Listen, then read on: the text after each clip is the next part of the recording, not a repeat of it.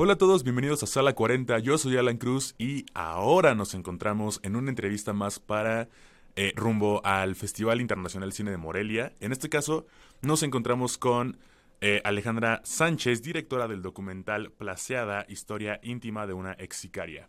¿Cómo estás? ¿Cómo te encuentras? Hola Alan, muy bien, muchas gracias. Oye, pues, este, ya vimos tu documental y me, me surgieron muchísimas preguntas. Justamente ahorita vamos a empezar a platicar de esto lo que me gustaría comenzar eh, preguntándote es, una cosa que me, que me, interesa mucho a mí, sobre todo cuando se trata de documentales, es hacer este tipo, esta pregunta, y es, ¿cómo llegaste a esta historia? Ok, mira, yo eh, suelo hacer documentales de aquellos temas que me provocan un poco de entre angustia, entre em, pues interés, desde luego, y, e incluso puede ser hasta morbo, pues, ¿no? O sea, he hecho documentales como, pues, que tienen que ver con el, el tema de las eh, mujeres asesinadas en Ciudad Juárez, me refiero a Bajo Juárez.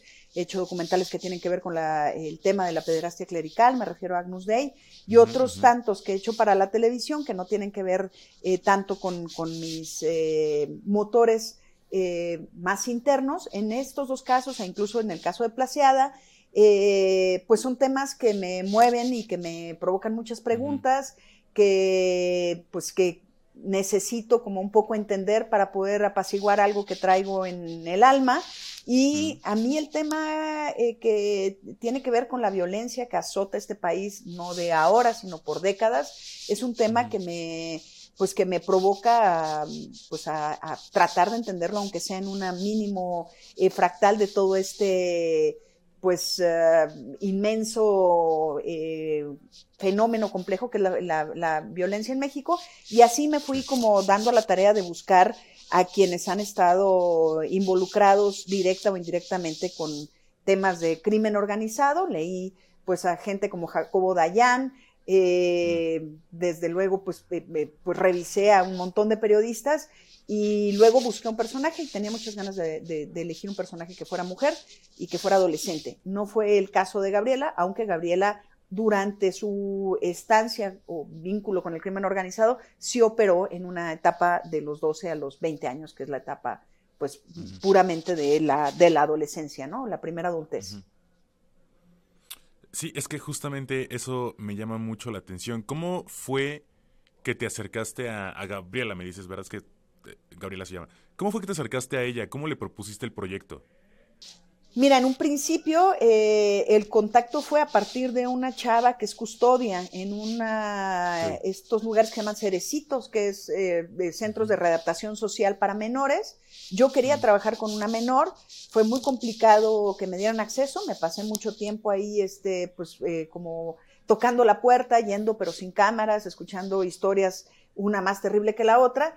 Y ahí eh, la chava que se dedicaba a hacer custodia me dijo, no te van a dejar pasar, pero yo tengo a una chava que acaba de salir de prisión, que duró 20 años, que fue jefa de sicarios, eh, que si ella quiere, pues podías como eh, entrevistarte con ella. Efectivamente, pues la protagonista de esta historia estaba recién salida de prisión y pues yo la contacto, le cuento que soy documentalista, le invito a un café, y empiezo como a plantearle eh, los motivos de por qué quiero trabajar una historia eh, desde el, pues, el punto de vista femenino y una historia que tiene que ver pues con lados dolorosos y con su propia historia y así empecé a trabajar eh, con, con, ella, ¿no? Ahora, un tema común, justamente como lo mencionabas, es que en tu filmografía de una u otra forma la violencia que ha, ha azotado a México pues por parte del narcotráfico y por toda esta parte. ¿Qué te llamó la atención de ahora abordar en este documental desde el punto de vista de, pues, digamos, del victimario en este caso? Pues mira, primero que me resultaba todo un reto hablar de un, personaje tan complejo, ¿no? O sea, eh, mm.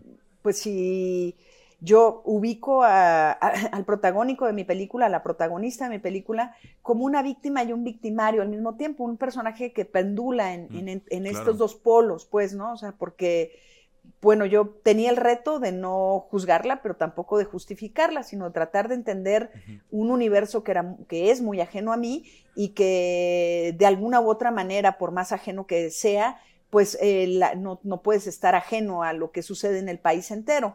Entonces, pues eh, asomarme de manera directa a quienes han estado en esa línea de fuego y también creo yo que es una línea de fuego pues eh, hasta antes de unas décadas solamente dedicada o protagonizada por hombres, ¿no? Y contada por hombres.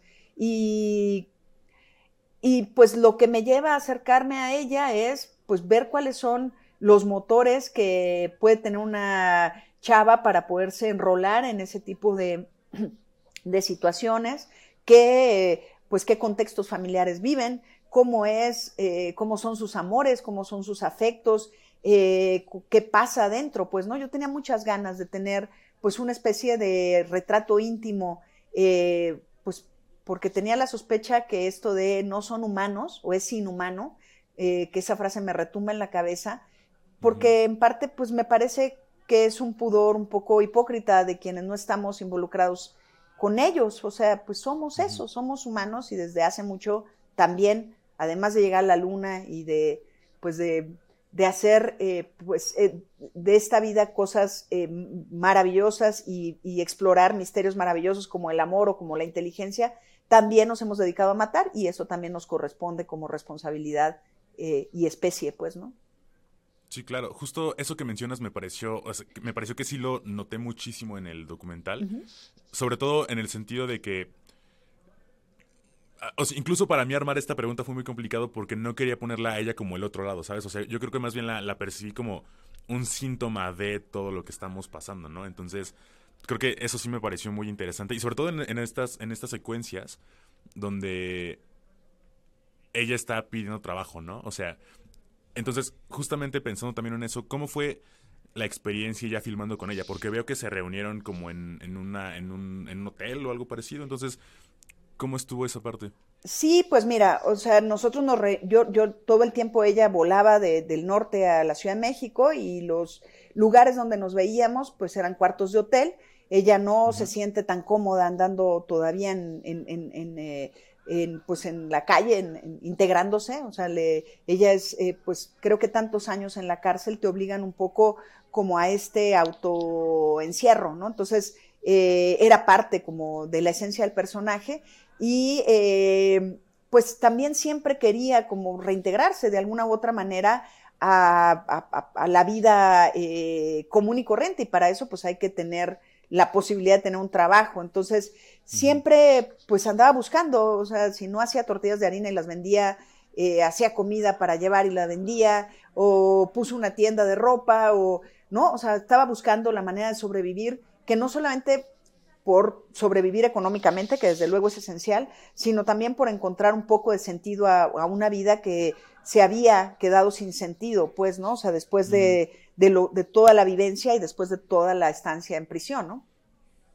Claro, y ahora, tú piensas que, es que de verdad me pareció muy interesante el hecho de que hayas decidido abordar este tema a partir de ella. Entonces, ¿tú piensas que hablar de la violencia desde el punto de vista tal cual del, del victimario aportó algo nuevo a tu visión y a tu narrativa como directora?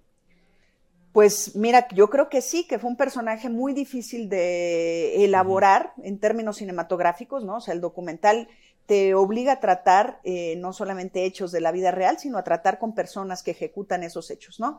Este, el hecho de tratar con alguien que ha eh, jalado gatillos, como es el caso de Gabriela, que ha, eh, que cuyo oficio era antes ser sicaria, ¿no?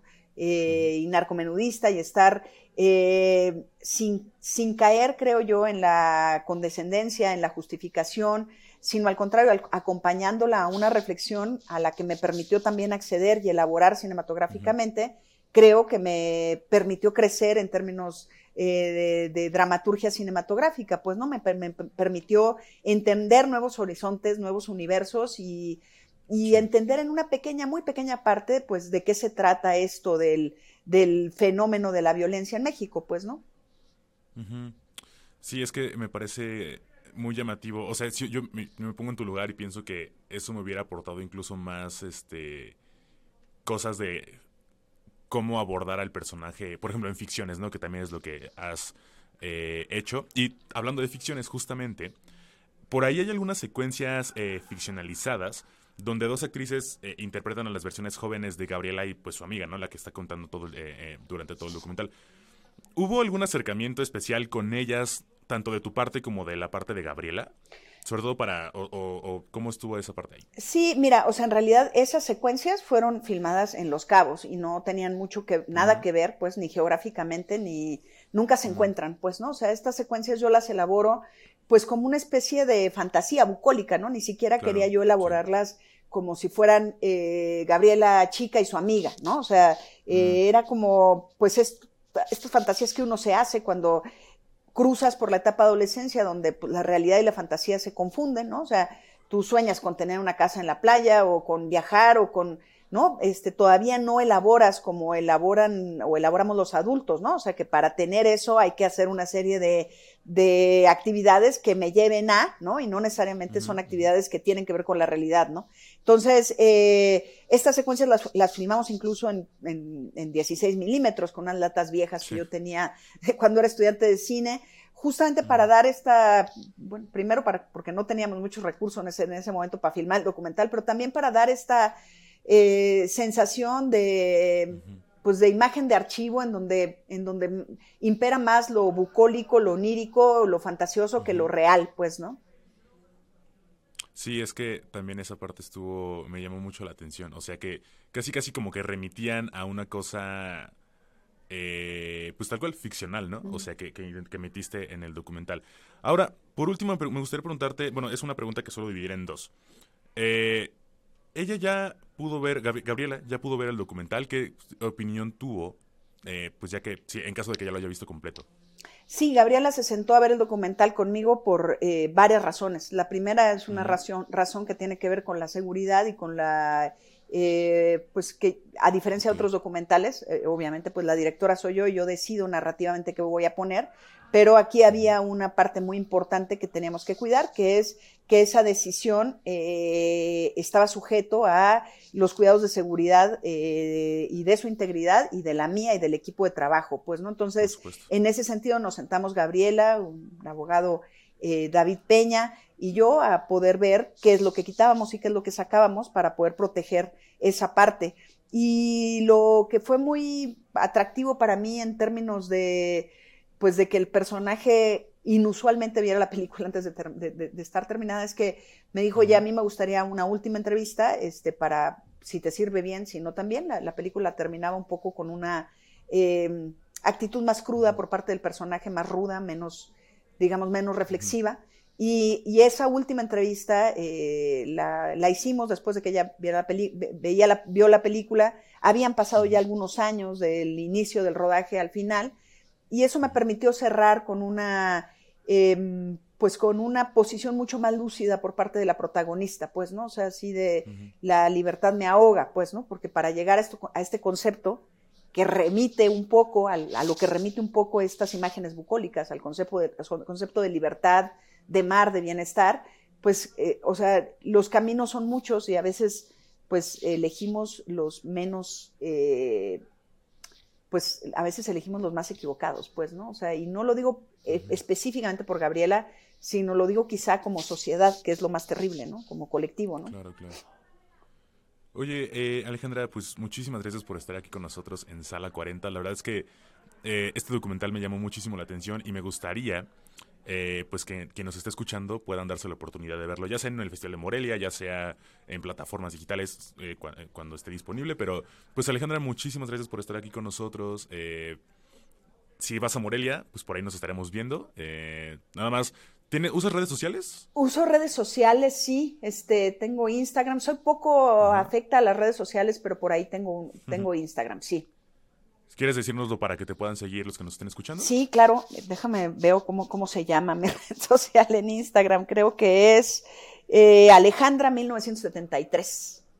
Ah, perfecto. Pues entonces, quien esté escuchándonos y quiera saber un poquito más de ti, a lo mejor ahí te pueden encontrar. Y pues, Alejandra, pues de nuevo, muchísimas gracias por estar aquí con nosotros en Sala 40. Muchísimas gracias a ti. Te mando un abrazo y nos veremos en Morelia.